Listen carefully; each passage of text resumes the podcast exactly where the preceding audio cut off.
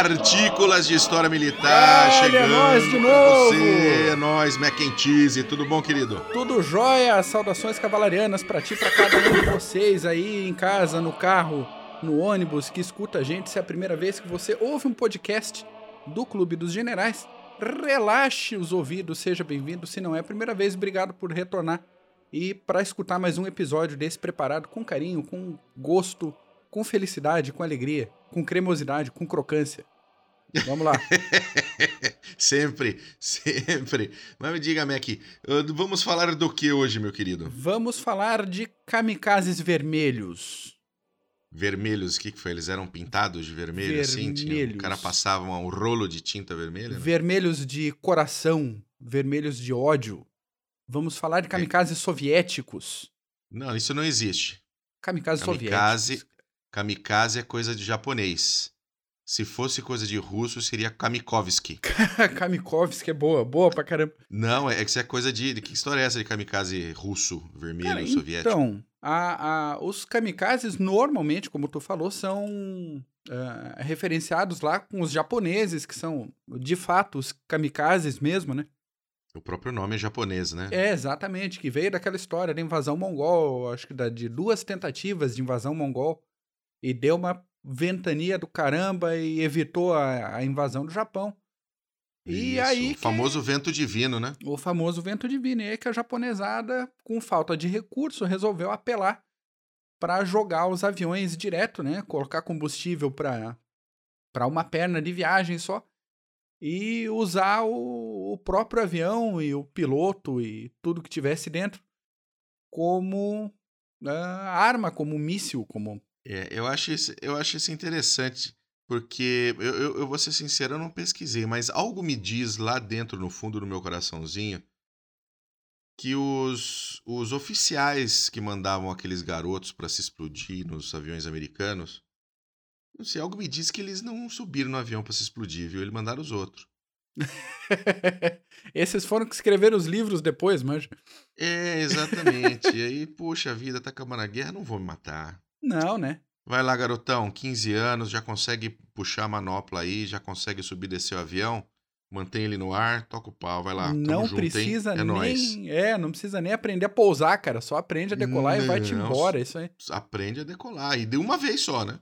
E uma vez só, claro. Tudo em Uma nome do vez só, imperador. porque não, eu vou ficar aqui é. coordenando. O narigão, o narigão do avião abaixou ali na hora de levantar, puxa aí o manche e tchau e benção. Vai E com fio, ó, segue norte. segue norte aí, ó. Por aí. Filas da puta. Mas é. o... Mas russo gostava de se jogar no- da- no- com o avião, com as coisas. no- Ele queria encontrar o solo da mãe Rússia, né? Exatamente. Queria voltar para as raízes de sua pátria. Não, porque E- você sabe que russo, ele, né, ele tem essa coisa com, com o solo da mãe Rússia, porque ele serve pra fazer duas coisas, o russo: vodka e adubar o terreno. Puta merda. E vodka Então ele já ainda fazia é, essa tem, outra- tem suas essa dúvidas, outro- né? O pessoal da Suécia, da Finlândia, parece que faz vodka melhor, mas tudo bem. Deixa ah, mas pelos não, eu, acho, que- eu, acho que, eu acho que é uma questão ali de, de marca e de. Vodka polonesa é muito boa também. Aí, ó, pois é. Ah, a Polônia é Vodka quintal, né? polonesa é muito boa. Polônia, não, não sei de quem. De qualquer um que tem um exército um pouquinho melhor, né? Não, mas zoeiras porque- à parte, a Polônia já teve sua glória, já teve a, a, a cavalaria alada, teve a sua época aí, mas no- nas últimas viva décadas tá 1920, complicado. né, cara? É, é, daí, tá, daí complica. Mas. Então, o, o- o- conta essa história aí de russo sendo kamikaze. Como, como é que é esse Então, negócio? cara, ah, durante a. Vamos falar aí como os russos, durante a Grande Guerra Patriótica, né? Uhum. Também pros- conhecida como Segunda Guerra Mundial, viu, gente? isso, pro resto do mundo é Segunda Guerra Mundial, pros russos é Grande Guerra Vamos- Patriótica. a- a gente tem que explicar para os nossos 12 ouvintes direitinho, Mac. Isso, isso, exatamente. Exatamente. Nossos 12 fiéis ouvintes, obrigado por vocês que voltam Beijo no semana. coração. Beijo no coração. É, houve pelo menos 600 casos desse na Segunda Guerra Mundial. Olha e isso só, é, um, é um número bem, bem relevante, assim. Então isso às Quer dizer vezes que é... seis- por é. volta de 600, 600 pessoas, 600 russos voluntariamente. ah, aproximadamente resolveram- voluntariamente, Voluntariamente Alguns. resolveram encontrar com o solo da mãe Rússia. alguns voluntariamente. Porque o seguinte, é, hum. esse tipo de, de ataque de ariete, ou ataque de impacto, ou ataque kamikaze, ou ataque modelo bode nervoso, isso variava. isso variava muito de situação para situação, de avião para avião. Então, o, o, mecanismo era simples, né? Como a gente vem falando, o camaradinha soviético botava o avião dele em rota de colisão com qualquer outra coisa, né? Uma aeronave. Aponta um o nariz trem, e vai, né? Isso, aponta o nariz lá e espera bater. Ah, um piloto bem experiente conseguia saltar de paraquedas e sobreviver a esse ataque. Ele mirava o avião, dava a linha, né? Abria o, o cockpit dele, pulava embora ali e ia embora. É, ele traía, ele traía o próprio sentimento de se encontrar com o solo da mãe Rússia e pulava para fora. Então, aí é que ele eu acho que de repente ele pensava assim, eu posso fazer isso, sentir essa emoção mais de uma vez. E daí dava, né, dava aquele pulinho ali. Entendi, entendi. E tinha outro pessoal um pouquinho mais é, sangue no zóio, uhum. que em vez de bater o avião direto assim, ataque, é, guerra total, ele dava uma raspada com a asa ou dava uma raspada com a cauda, conseguisse é, afetar a aeronave inimiga e continuar voando para fazer o outro ataque. Alguma coisa. Então aquela encostadinha na lateral, tipo NASCAR. Então ele ele se jogava contra um avião com quem ele estava duelando em voo. Isso. Ou dava uma raspada ou tentava quebrar um pedaço do outro. E aí variava se o cara tava com falta de, de munição, ou se tava com falta de combustível, ou dependendo da situação. E outra opção ainda era fazer uma pontaria, dependendo aí da, da densidade de inimigos no ar.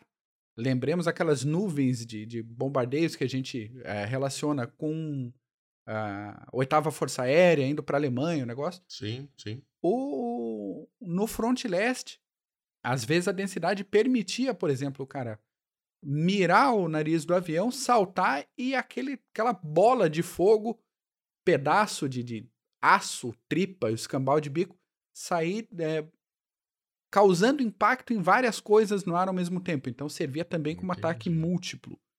Olha, eu vou, eu vou dizer uma coisa para você é, é, é, sem dúvida era muito mais, muito mais divertido ser Kamikovski do que Kamikaze, viu? Ah, sem dúvida, sem dúvida. Sem dúvida. O nível de experiência era muito mais interessante. Falando um pouco, só, só, só deixa eu fazer, eu, eu, esqueci até de comentar uma coisa no comecinho. Opa, comente. Uh, porque falando de Kamikaze, tem um filme que eu me lembro. Hum.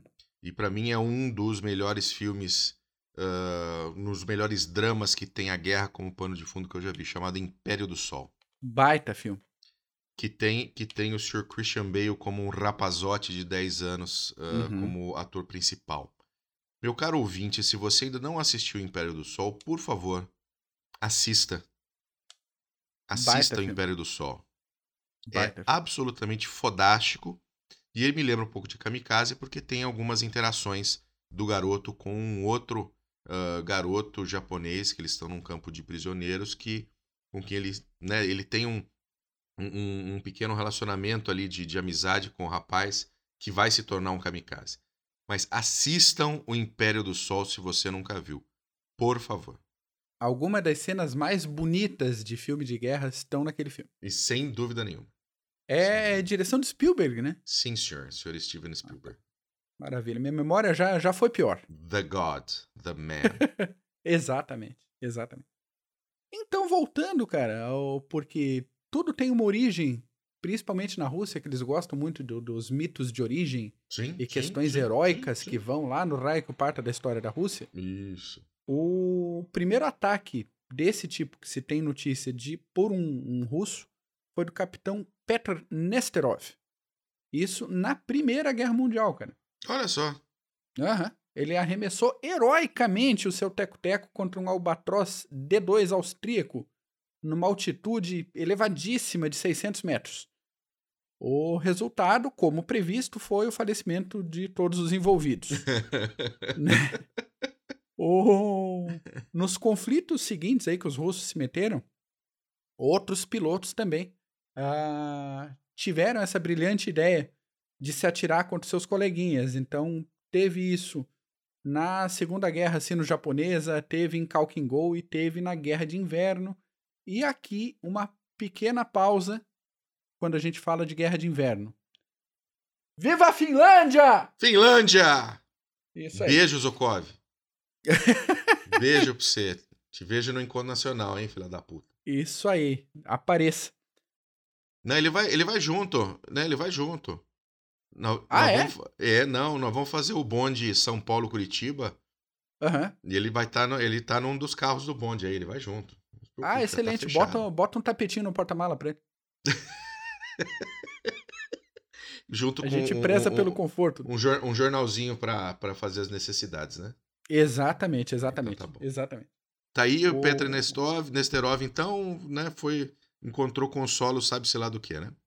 Exatamente, sabe-se lá onde. O, na, na segundona, ou na Grande Guerra Patriótica, vamos dar uma lambuja aí, o puxador da modinha foi o tenente Piotr Chirkin, no dia 22 de junho de 1941. Ó, ah, um dia Aham. depois. Um dia depois, já começaram Um dia na depois zoeira. do início da Grande Guerra Patriótica. E Exatamente, ele se estabacou com seu Polikarpov I-153 no meio de uma coluna de blindados alemães. Desconheço se teve alguma relevância o ataque, mas de qualquer forma tá aí registrado. Como é que era o nome desse Policarpov? É um 153? I-153. É um biplaninho, né? Isso, por isso que eu desconheço se teve alguma efetividade. O... Pois O é, ataque né? dele. Um biplaninho feio pra cacete aqui. Até bonitinho, é curtinho. Sim, Eu- sim, cê- sim, mas Se você tá vendo pelo YouTube, é. cê, ô, ouvinte, você tá vendo aí, ele é curtinho, pequenininho. Parece um brinquedinho. Cara zoando com a Rússia no início da Guerra Patriótica. Não tem preço isso. É sensacional. A gente, o pessoal que, que curte Rússia, União Soviética aí, entende, é muito divertido tirar sarro da Rússia. é verdade, é mesmo. É, muito mesmo. divertido. E Vocês você- que nos e vocês- e cê- há, mais e- tempo, vocês sabem que a gente tira sarro de todo mundo, mas tirar sarro da Rússia não tem preço. Não, e- e aí eles ajudam, né? Eles ajudam. sim, sim, vai. eles vão dando motivo, cara. Vão dando motivo, vão dando motivo. Ah, nem vou falar, não vamos começar. Vamos voltar pro. Volta, volta pra pauta. Então, a pauta aponta que a prática era um tanto arriscada, Ah, é. não é? É, ah, vá. Mac. É arriscado. É, jogar o avião arriscado. contra o coleguinha. Tá. Isso, exatamente. E o. e apesar da prática não ser incentivada pelo comando, pelo negócio todo, como era dos kamikazes japoneses, era um negócio oficial, os pilotos que davam uma de estilingue e sobreviviam para contar essa história ganhavam fama e ganhavam condecorações Olha atribuídas beleza, às atitudes heróicas em batalha. Pois é. Isso, devia ganhar a medalhinha Ganhava- lá, herói da União ganhava- Soviética, né? Isso. E saía no jornal e dava Ordem de entrevista. Lenin. pá, aquelas coisas nojentas, tudo. É, e toda aquela máquina de propaganda, né? Propaganda, senhoras e senhores, propaganda, jornalzinho, coisa. Tem o caso do Eterno, do Corrugado de Fogo lá, como é que é o nome dele? Corrugado de fogo? Isso é o quê? Um cookie de- depois de comer muita pimenta? Né, que eh, sempre rolam as piadinhas do círculo de fogo, se- de quem que era o círculo de fogo envolvido. Então a gente Aquele filme, uma- o filme Círculo de Fogo, que na verdade não é o filme dos robôs, tá, gente? É, o mais antigo, o original. É o filme do, do, do Vassili. Como é que era o nome do desgraçado lá? Vassili. Zaitsev. Zaitsev. Zaitsev. Passava aquele filme, aparecia 15 negros querendo ser Zaitsev no CG. coisas arriscadas por coisas arriscadas, além desses modelos, né, de você jogar o avião inteiro em cima do, do amiguinho, ou de você raspar só de sacanagem o avião no, no avião do amiguinho para tentar derrubar ele, tinha um- um- uma variedade Os, mais... russos, os russos sabiam que dar um tiro no avião inimigo deve fazer mais efeito ou não? Cara, eu acho que sabiam, só que provavelmente o pessoal que, que apelava para esse tipo de coisa não tinha muito noção de dosagem de munição. Ah, É um, aqui é pensamento meu. Então você tá na Uhum. frente do inimigo, você encontra um Messerschmitt 109 na frente, você senta o dedo no, no troço lá e, de depois- repente faz. Não, depois de E 6 acabou. segundos acabou a munição. 12 É segundos acabou a munição. É isso aí. Então, para defender a mãe Rússia, você vai com o avião e tudo pra cima do cara. Tá certo, é justo, é justo. Tá Né? Dá pra entender o raciocínio Tá, disso, cara. tá Dá certo. pra entender. numa situação extremamente nacionalista, de ofensa à pátria, um negócio Uhum. aquele. Dá pra entender facinho Dá, o, claro. o pessoal se jogando. Nenhuma, sem dúvida nenhuma. E daí o pessoal mais pirotécnico, cara, fazia, apelava pra esse tipo de, de modalidade quando o próprio avião já estava danificado e pegando fogo. Então vinha aquele cometa, aquele negócio. Quem sou eu, Todo bola cara- de fogo? O calor tá de matéria. É mais ou menos assim. É isso aí, é isso aí.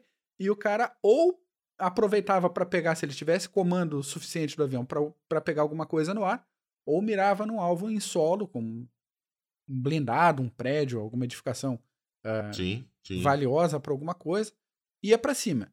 Como a possibilidade de sucesso de saltar de um paraquedas de dentro de um troço parecido com um cometa realmente era pouco provável, na maior parte desses casos o piloto agarrava no, no manche ali e ia junto. Com, com um avião. Vi- com vinha fogo, a falecer. Vinha a falecer heroicamente pela União Soviética. teoricamente, pela mãe Rússia. Isso aí. E teve muita, muito, muita gente com essa ideia bonita na cabeça aí de jogar o avião no, Cara, coleguinha depende, nas depende do coisas? parâmetro. Depende do parâmetro que a gente usa para muita gente, principalmente falando de Rússia. Uhum. Então, foi um total aí de mais ou menos 600 kamikazes soviéticos, 600 kamikazes vermelhos. 600 É. Kamikovskis. Kamikovskis, exato. Um... Sabe-se que desses 600 e alguma coisa, 506 se atabacaram contra alvos em solo e 237 foram kamikazes incandescentes. Olha que belezinha. E daí a gente vê 237 ataques de kamikazes incandescentes e 450 pilotos morreram nessa pilotos e tripulantes morreram nessa atividade de kamikazes cometas. Aí que dá quase o dobro de, de, de, de gente, mas Pois é, né? lembremos, aí a gente vai não fecha, né, a conta. A É. gente vai botar umas imagens aí no, no para quem acompanha a gente pelo YouTube, que boa parte desses aviões que eram usados nesse tipo de situação tinha tripulação de duas e de quatro pessoas. Ah, é, faz mais sentido, né? Aí faz sentido que o filho da puta do piloto se jogava e levava os amiguinhos tudo junto. Cara, pensa Ele na não gritaria queria dentro do avião. Ele não queria encontrar o solo da mãe Rússia sozinho, solitário. Aham, aham. É a hora que bate, porque bate no solo da mãe Rússia já cai direto no inferno. E aí tá sozinho, sem os amiguinhos, não pode. Tem que ter E- os amiguinhos e- pra sentar, tomar uma cerveja quente, Isso, comer uma nesse comida ruim, caso, que nem num pub inglês, entendeu? Cerveja quente, comida ruim, nesse cheiro de mijo, né? que agora não tem mais nem o cheiro de cigarro. É, exatamente, exatamente. Né? Tá, tá uma onda de banimento da fumaça. Mas não, já o- aconteceu, já aconteceu. Num caso desse, não tem nem como falar pro pessoal fazer um- uma oração, né? Não, soviético, não, tem, não, não rola. Agarra Não aí a, a manivela da Carlinga, filho, e vai. Ainda E assim, Mas teve, mas assim, você sabe que, né, sempre, Hum. sempre tem o pessoal que tem mais sorte que os outros, né? vai saber se é E- sorte, se tratando de União Soviética. E, mas teve, teve seis que sobreviveram a esse modelo bola de fogo aí. Teve seis, cara. A- pausa pra pensamento. O avião tava danificado, pegando fogo, explodido. O cara resolve fazer um ataque kamikaze e sobrevive. É coisa de Nem o russo, não quis. tem outra, não tem outra explicação, é coisa de russo. Um Nem desses o inferno caras, quis, o desgraçado. exato, volta, volta. Tem coisa pra fazer ainda. Um do, do- desses camaradas foi o tenente Koldbin, que arremessou seu pássaro de metal soviético contra um avião alemão ali pela região do Dnieper e por Sim. conta da explosão resultante ele foi catapultado para fora do avião. E daí por falta de opção abriu paraquedas e resolveu chegar no chão de uma maneira mais mais suave. Com mais delicadeza. Isso, isso, mas E chegou. totalmente é, sem intenção, totalmente ocasional o negócio dele. Que coisa. E agora, mulheres que são mais inteligentes, teve, teve também mulher que, que resolveu encontrar o solo da mãe Rússia? Teve, teve, porque é, mulheres realmente são mais inteligentes que nós, mas às vezes tem os pontos fora da reta, né? E nesse caso aí foi um ponto só, uma mulher que se envolveu nesse tipo de Uhum. atividade em setembro de 41, iníciozinho do, do- da coisa toda lá. Daí já viram que ia dar merda e deixa pra lá, deixa que os homens façam esse tipo de coisa aí e a gente vai voar, fazer outro tipo de missão aérea. A, a mocinha se chamava Katerina Zelenko, pilotava um bombardeiro Su-2 que primeiro derrubou um caça alemão e depois trombou com outro no meio da trajetória. Tipo, passou o sinal vermelho, Passou o sinal vermelho, exatamente. Bateu e, como de costume, não todas as vezes, mas como a, a, a tendência relata, todos os envolvidos faleceram. É, acontece. Acontece, costuma acontecer em ataque kamikaze isso. E, e O- tem, tem mais casos eh, engraçadinhos, né? Tem, tem o Nikolai Frantsevich Gastello. E agora eu não sei se o cara era russo, Nikolai Frantsevich, ou se o cara era italiano, por ter um sobrenome Gastello.